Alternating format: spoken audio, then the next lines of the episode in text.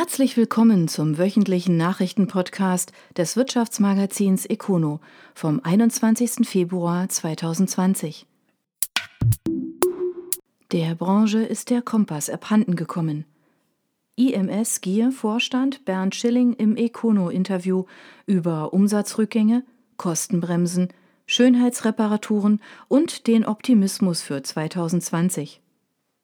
Herr Schilling, die Automotive-Branche steht allgemein aktuell nicht im besten Licht in Sachen Konjunktur und Transformation. Wie erleben Sie persönlich die Branche? Bernd Schilling. Man spürt allseits eine große Verunsicherung. Der Kompass scheint der Branche aktuell abhanden gekommen zu sein. Wir befinden uns in einem großen technologischen Umbruch mit neuen Spielern aus der digitalen Welt, gepaart mit einem unsicheren unter anderem durch Handelskonflikte geprägten Marktumfeld. Darunter leidet die Konjunktur und davon bleibt natürlich auch ein Zulieferer wie EMS Gier nicht verschont. Technologisch sind wir jedoch, was unsere Produktpalette anbelangt, weitestgehend unabhängig davon, ob ein Fahrzeug von Verbrennungsmotoren per Hybridtechnik oder rein elektrisch angetrieben wird. Wir gehen auch davon aus, dass das Auto als Form der individuellen Mobilität attraktiv bleibt und sich der Absatz weltweit auf einem hohen Niveau weiter halten wird. Insofern fahren wir derzeit zwar auf Sicht, unsere Aufstellung mit einem ausgewogenen Produktspektrum in Kombination mit unseren Entwicklungs- und Fertigungskompetenzen bietet uns aber auch für die Zukunft Wachstumschancen. Wie ist die Entwicklung konkret bei EMS Gear? Schilling Angesichts der konjunkturellen Unsicherheiten haben wir unsere Umsatzerwartungen und damit auch die Stückzahlen für alle Märkte und Produkte nach unten korrigiert. Für das Jahr 2019, die endgültigen Zahlen liegen noch nicht vor, rechnen wir mit einer Umsatzhöhe, die sich etwas unterhalb des Vorjahresniveaus von 533 Millionen Euro bewegt. In das laufende Jahr 2020 sind wir mit sehr vorsichtigem Optimismus gestartet, fahren weiterhin auf Sicht und rechnen mit einem im Vergleich zum Vorjahr leicht steigenden Umsatz. Welche Maßnahmen wurden ergriffen? In der Krise 2007-2008 gehörte IMS Gier ja zu den ersten, die entsprechende Anpassungen vorgenommen haben, um halbwegs gut durchzusegeln. Schilling? Angesichts der wirtschaftlichen Rahmenbedingungen sind wir bereits Anfang 2019 auf die Kostenbremse getreten – im Personalbereich hat sich das beispielsweise dahingehend ausgewirkt, dass wir die Leiharbeit zurückgefahren haben, unsere Schichtmodelle variabel an geänderte Auftragsvolumige anpassen und befristete Arbeitsverträge teilweise nicht verlängert haben. Außerdem haben wir Arbeitszeitkonten abgeschmolzen und besetzen derzeit einen Großteil der durch Fluktuation frei werdenden Stellen nicht neu. Was bedeutet das denn in Zahlen? Schilling? Bedingt durch diese Maßnahmen hat sich unsere weltweite Mitarbeiterzahl von rund 3700 am Jahresanfang 2019 auf aktuell rund 3400 reduziert. Wie sieht es mit Investitionen in neue Produkte und Standorte aus? Schilling EMS Gear hat in den vergangenen Jahren in erheblichem Umfang Investitionen in neue Projekte getätigt. Wir behalten die Kostenseite zwar fest im Blick, trotzdem gibt es keinen rigorosen Investitionsstopp. Notwendige und für die Weiterentwicklung für EMS Gear wichtige Investitionen werden nach wie vor angegangen. Schönheitsreparaturen müssen warten. Konkret nachgefragt. Es gibt Gerüchte, die Erweiterungen des neuen Standortes in Villingen-Schwenningen würden kaum zwei Jahre nach der Eröffnung des ersten Abschnitts bereits für diesen Herbst spruchreif? Schilling, wir konkretisieren derzeit die Planungen für eine Erweiterung unseres Standortes in Villingen-Schwenningen so weit, dass das Projekt ohne große Vorlaufzeit in die Umsetzung gehen kann. Eine endgültige Entscheidung, insbesondere über den Startzeitpunkt und den Zuschnitt einer Erweiterung, ist noch nicht gefallen. Besten Dank, Herr Schilling. Bernd Schilling ist seit 1994 bei EMS Gear und ab 2011 im Vorstand des Zulieferers mit Standorten in Donaueschingen, Eisenbach, Villingen-Schwenningen, Trossingen, Mexiko und China. Er verantwortet die Bereiche Vertrieb, Entwicklung und Einkauf. Zusammen mit den Vorstandskollegen Dieter Lebzelter und Wolfgang Weber teilt sich der leidenschaftliche Koch, Skifahrer und Saxophonist nicht nur das Büro, es gibt dort auch nur zwei Schreibtische. Daimler räumt Schnee, ohne Fahrer am Steuer. Im Testzentrum Immendingen setzt der Konzern eine neue Technik ein, die Speditionen und Landwirten helfen soll. Immendingen. Schneeräumen gehört nicht zu den angenehmen Dingen im Leben, aber wohl zu denen, die für Sicherheit sorgen. Im 20 Hektar großen Testzentrum Immendingen des Daimler-Konzerns geschieht dies nun autonom. Die Fahrzeuge sind mit entsprechenden Sensoren und Software ausgestattet, tauschen sich mit den entsprechenden Rechnern alle 0,1 Sekunden komplett aus und müssen nur noch überwacht werden. Zwei Fahrzeuge sind nach Angaben des Konzerns nachts unterwegs, damit am Morgen die Tests ohne Schnee und Eis beginnen können. Zusammen mit dem Gerätehersteller Abi Schmidt aus St. Blasien wurden die Ansteuerungen der Räumschilder und Anbauteile so weiterentwickelt, damit die Fahrspur und deren Abgrenzung zum Kiesbett auf den Zentimeter genau eingehalten wird. Axiart nennt sich die Technologie dahinter, die von Daimler und der hauseigenen Innovationseinheit Lab 1886 entwickelt wird allerdings nicht für die Schublade. Wir bieten eine innovative Komplettlösung für gewerbliche Kunden.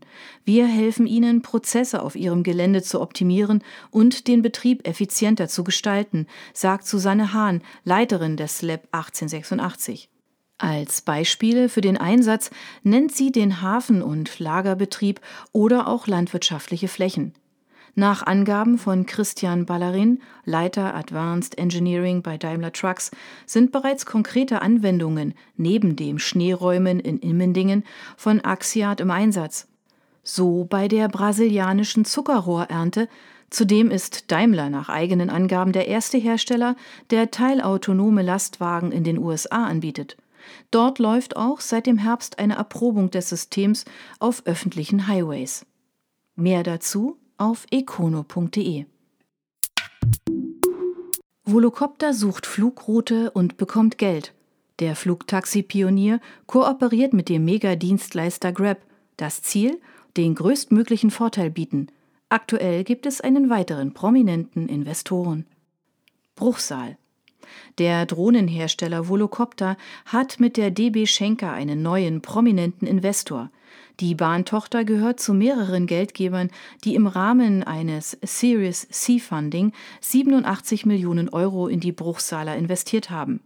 DB Schenker Vorstandschef Jochen Teves zeigt sich überzeugt, dass die Technologie das Potenzial hat, Transportlogistik in eine neue Dimension zu befördern. Er kündigte an, die Volodrohne in die eigene Lieferkette einzubauen.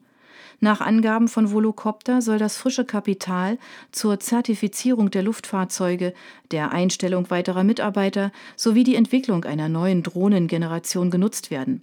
Insgesamt hat man aktuell bereits 122 Millionen Euro an Förderungen und Investorengeldern erhalten. Volocopter hat nach eigenen Angaben mit dem Plattformanbieter Grab eine Absichtserklärung unterzeichnet und man führt gemeinsam eine Machbarkeitsstudie durch.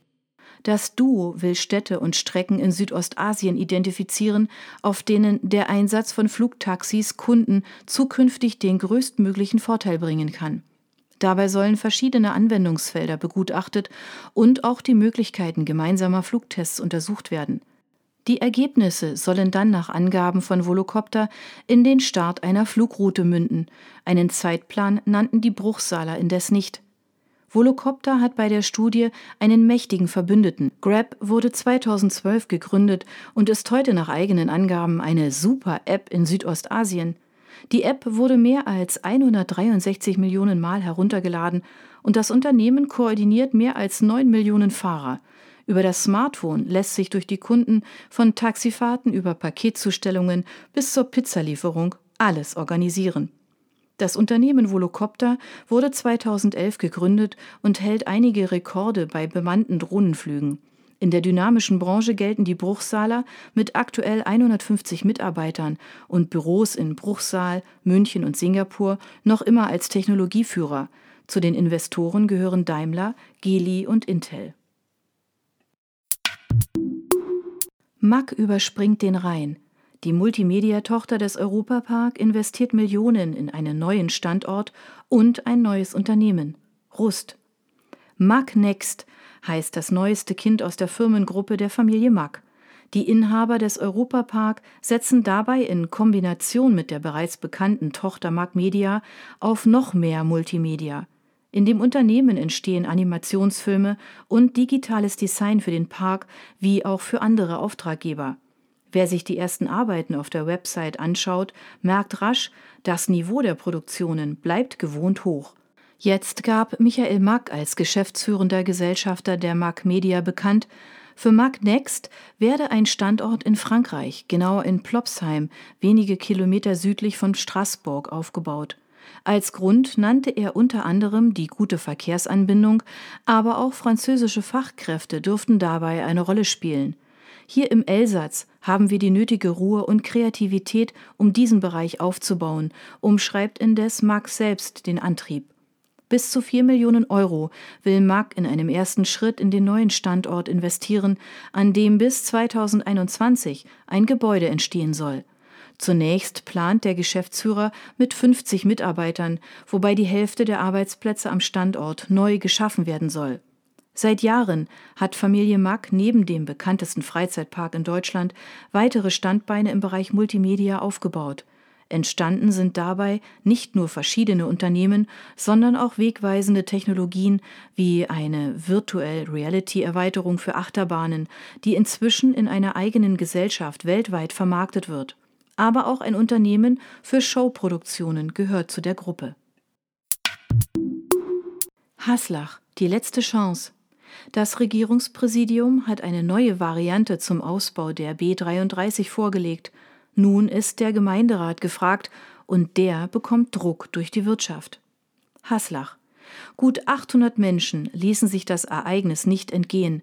Vertreter des Regierungspräsidiums Freiburg präsentierten in der Stadthalle eine neue Variante für die Umfahrung der Stadt Haslach. Eine aufwendig produzierte Animation verdeutlichte dabei, was den Planern vorschwebt und was manch ein Beobachter schon als letzte Chance für die Stadt einordnet. Es soll nämlich keinen Tunnel geben. Dafür wird die Bundesstraße im Wesentlichen auf dem Damm der Kinzig eng an der Stadt vorbeigeführt.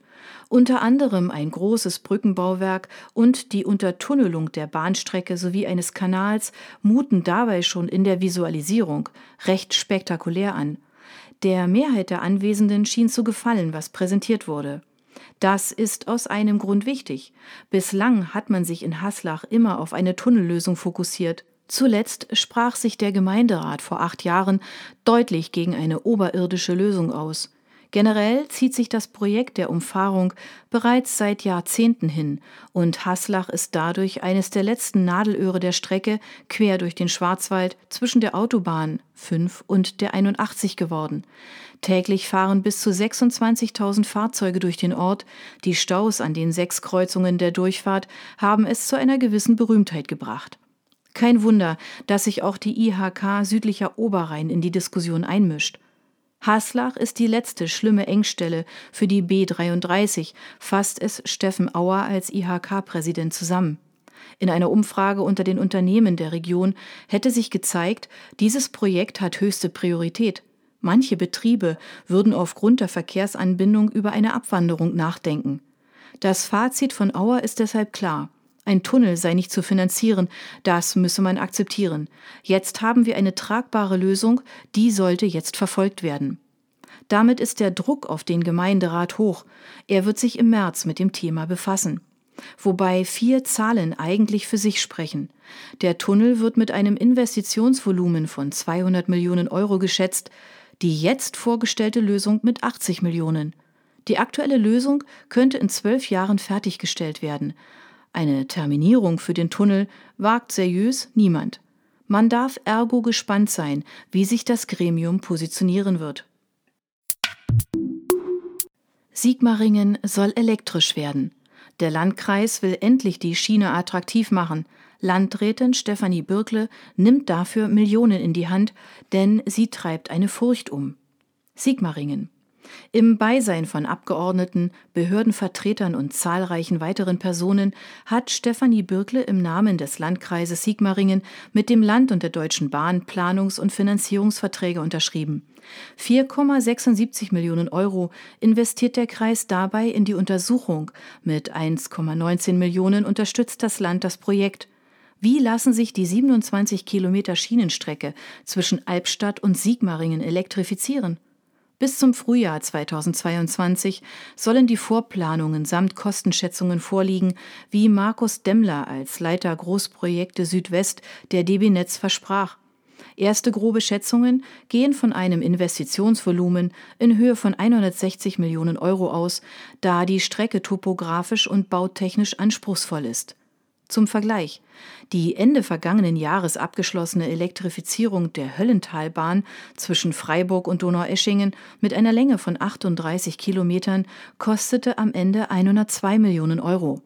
Für Landrätin Birkle führt kein Weg an der Investition vorbei. Andernfalls drohe der Landkreis nach der Eröffnung von Stuttgart 21 unattraktiv und abgehängt zu werden. Bereits seit mehr als zehn Jahren ringen die Landkreise Reutlingen, Tübingen, Sigmaringen und der Zollernalbkreis um die Elektrifizierung der Strecken zwischen Tübingen und Sigmaringen. Nikolai mit neuer Mutter. Der Medizintechnikhersteller wurde verkauft. Zwei Gründe nennt Geschäftsführer Oliver Mutz für den Schritt. Nagold. Die GPE-Gruppe mit Sitz in Neumünster hat die Nikolai-Gruppe übernommen, wie die Nahegolder mitteilten. Zu den Details gab es wie üblich keine Angaben. Geschäftsführer Oliver Mutz nannte zwei Gründe für den Schritt. Erstens sei man im neuen Verbund bei der Markt- und Produktentwicklung robuster aufgestellt. Zweitens sei durch den Verkauf die Nachfolgefrage geklärt. Oliver Mutz bleibt ebenso in der Geschäftsführung wie sein Cousin Christoph Mutz. Neu in Verantwortung steht nun GPE-Chef Steven Anderson. Nikolai wurde 1964 als Kunststoff-Spritzgießerei gegründet und entwickelte sich ab Anfang der 1970er Jahre zu einem gefragten Medizintechnikunternehmen. Die Nagolder fertigen Produkte und Kabel zur nicht-invasiven Patientenüberwachung und gelten teilweise als Marktführer. Beispielsweise stammen die bekannten Fingerklemmen zur Überwachung der Sauerstoffsättigung von Nikolai. Allerdings tritt das Unternehmen nicht unter eigenem Namen auf, sondern fertigt für große Firmen wie Philips oder Dräger. Nikolai beschäftigt 385 Menschen und setzte im vergangenen Jahr 35 Millionen Euro um. Die neue Mutter GPE ist ebenfalls im Bereich der Medizintechnik aktiv und gehört seit dem vergangenen Jahr der Private Equity Gesellschaft Capiton mit Sitz in Berlin. Finntire vor schwieriger Zukunft. Bei der insolventen Reifenhandelsgruppe beginnt das Aufräumen. Die Reif Reifen und Autotechnik spielt dabei eine Sonderrolle. Frankfurt Reutlingen die Finntire-Gruppe, die auf den Groß- und Einzelhandel mit Autozubehör und Reifen sowie Serviceleistungen spezialisiert ist, beschäftigt insgesamt über 1300 Arbeitnehmer in 16 verbundenen Unternehmen und erzielte nach letzten Zahlen einen Gruppenumsatz von rund einer Milliarde Euro. Vor wenigen Tagen hat das unübersichtliche Konstrukt Insolvenz beantragt. In Branchenblättern war zuvor bereits darüber spekuliert worden. Nach Angaben des vorläufigen Insolvenzverwalters Michael Grosser von der Kanzlei Jaffe sind alle deutschen Gesellschaften der Gruppe leistungswirtschaftlich und finanzwirtschaftlich eng miteinander verknüpft. Diese Struktur macht es derzeit schwierig, den normalen Geschäftsbetrieb aufrechtzuerhalten. Wir prüfen aktuell, wie dies gelingen kann.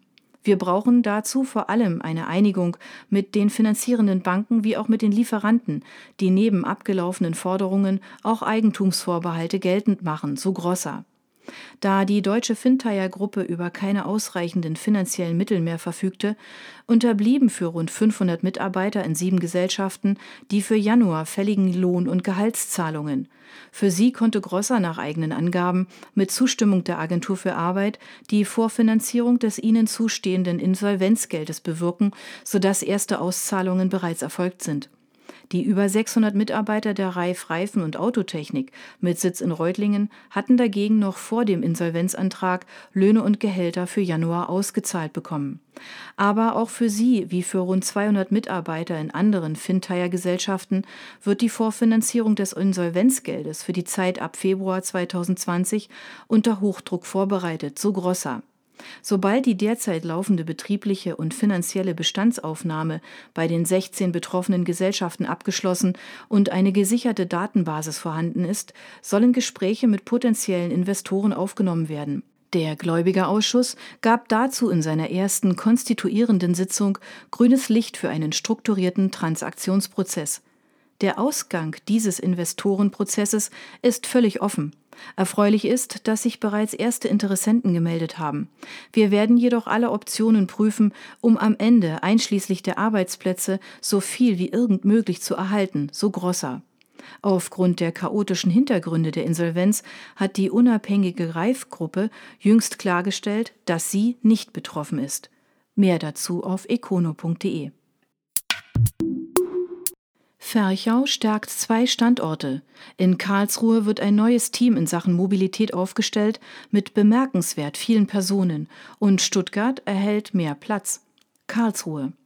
Das Ziel der neuen Ferchau Karlsruhe Mobility ist es, Unternehmen in der Region im Rahmen des Mobilitätswandels und der damit verbundenen Bedürfnisse und Herausforderungen zu unterstützen, wie das Unternehmen mitteilt. Für den neuen Bereich sind gleich zum Start rund 100 IT- und Engineering-Spezialisten tätig. E-Mobilität ist ein bedeutender Wirtschaftsfaktor in der Region. Mit unseren Spezialisten tragen wir gerne dazu bei, die Entwicklung neuer Technologien aktiv voranzutreiben, sagt Rainer Dockhorn-Kelly, Leiter der Niederlassung Karlsruhe. Neben der neuen Ausgründung bleibt die Niederlassung weiterhin in den Bereichen Engineering und IT aktiv. Im Kundenumfeld finden sich mittelständische Unternehmen, Konzerne bis hin zu den Hidden Champions der Branchen Maschinenbau, Anlagenbau, Energietechnik, Medizintechnik und Informationstechnik. Mit rund 360 Mitarbeitern zählt die Karlsruher Niederlassung der Ferchau zu den größten und umsatzstärksten Niederlassungen des IT- und Engineering-Dienstleisters im gesamtdeutschen Raum. Zudem hat Ferchau Stuttgart Automotive nach eigenen Angaben die Bürofläche in Untertürkheim um 800 Quadratmeter erweitert. Mit der Erweiterung trägt man demnach dem starken Wachstum Rechnung und schafft dadurch rund 40 zusätzliche Arbeitsplätze mit Luft nach oben. Aktuell sind in der Niederlassung 380 Mitarbeiter tätig, gestartet ist man mit 180. Wir freuen uns, trotz des aktuell herausfordernden Marktumfeldes nach wie vor zu wachsen und den Standort Stuttgart weiter auszubauen. Wir wollen auch in Zukunft die Technik von morgen mitentwickeln und dabei so nah wie möglich am Kunden sein, sagt Christian Hopf, Niederlassungsleiter Ferchau, Stuttgart Automotive. Ferchau wurde 1966 von Heinz Ferchau gegründet. Aus dem Ein-Mann-Unternehmen ist heute der bundesweit größte Engineering- und IT-Dienstleister mit rund 8400 Mitarbeitern in mehr als 100 Niederlassungen und Standorten sowie in mehr als 110 technischen Büros und Projektgruppen geworden. Im Jahr 2018 wurde ein Umsatz von über 730 Millionen Euro erwirtschaftet. Fiducia beendet Megaprojekt. Der genossenschaftliche IT-Dienstleister hat die Volksbanken auf ein einheitliches System umgestellt. Die Zahlen dahinter sind beeindruckend. Karlsruhe. Zum Jahresbeginn hat die Fiducia nach eigenen Angaben die letzten teilnehmenden Banken auf das Agree 21 genannte Kernbanksystem umgestellt. Nach Angaben von Vorstandssprecher Martin Bayer sei es eines der größten IT-Projekte in der Geschichte der deutschen Kreditwirtschaft.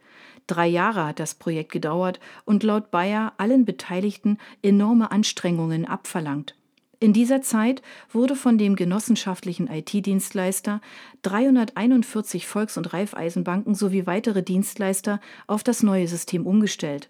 Dahinter verbergen sich 60.000 Bankarbeitsplätze, 13.000 Selbstbedienungsterminals und 21,5 Millionen Kundenkonten. Wobei es nicht mit der technischen Migration ins System getan war. Parallel mussten auch Mitarbeiter in den Instituten geschult werden. Das neue System soll nicht nur die Kosten optimieren, sondern auch für künftige IT-Innovationen bereit sein. Unter anderem würde dadurch auch die Weiterentwicklung unterschiedlicher Systeme entfallen. Der IT-Dienstleister Fiducia mit Verwaltungssitz in Karlsruhe und Münster beschäftigt rund 7200 Mitarbeiter und erwirtschaftet im Konzern einen Umsatz in Höhe von 1,6 Milliarden Euro. Insgesamt betreut das Unternehmen 900 Volksbanken, Unternehmen aus der genossenschaftlichen Finanzgruppe sowie Privatbanken und Unternehmen anderer Branchen mit 167.000 Bankarbeitsplätzen, 82 Millionen Kundenkonten und 34.000 Selbstbedienungsgeräten. Transporttechnologie Consult soll eine Kultidee reaktivieren. Die Karlsruher Mobilitätsspezialisten haben den Auftrag, die Chancen einer Magnetschwebebahn auszuloten in einer besonderen Region. Karlsruhe München. Manche Dinge kehren wieder.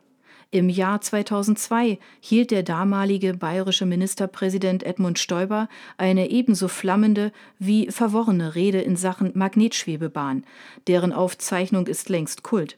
Das Projekt zwischen dem Hauptbahnhof München und dem vor der Stadt gelegenen Flughafen indes stillschweigend zu den Akten gelegt. Bislang. Jetzt hat das Bundesverkehrsministerium an die Transporttechnologie Consult Karlsruhe TTK den Auftrag für eine Machbarkeitsstudie vergeben. Inhalt: erstens die generellen Chancen für die Magnetschwebetechnik abzuschätzen und zweitens das alles für eine Strecke rund um das Flughafenareal München zu konkretisieren. Um das Ansinnen einschätzen zu können, muss man die Hintergründe kennen. Während Stoiber vom Einsatz der alten Transrapid-Technologie sprach, untersuchen die Karlsruher nun das Transportsystem Bögel (TSB) der Baukonzern Max Bögel hat nämlich als ehemaliger Partner beim Transrapid-Projekt nach dessen Aus das System der Magnetschwebebahnen unter anderem auf einer eigenen Teststrecke in der Oberpfalz grundlegend weiterentwickelt die technische Machbarkeit muss man nicht unter Beweis stellen, stellt deshalb auch TTK-Chef Rainer Schwarzmann klar.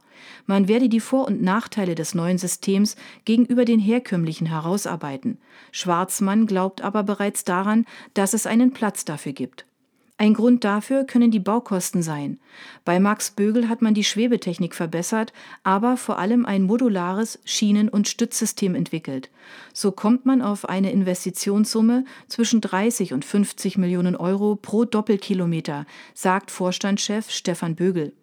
Bei U-Bahnen könnten es hingegen 300 Millionen sein, Straßenbahnen bewegen sich auf einem ähnlichen Niveau wie das TSB.